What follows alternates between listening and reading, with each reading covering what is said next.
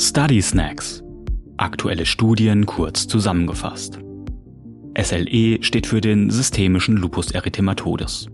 Eine Autoimmunerkrankung, bei der sich das Immunsystem gegen den eigenen Körper richtet.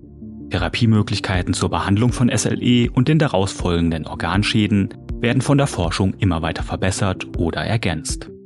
In einem Study Snack mit freundlicher Unterstützung von GSK fassen wir eine Studie von Professor Moraby Jurwitz et al. zu diesem Thema zusammen. Zum Anhören halten Sie einfach Ihren DocJack Login bereit und folgen Sie dem Link in den Show Notes.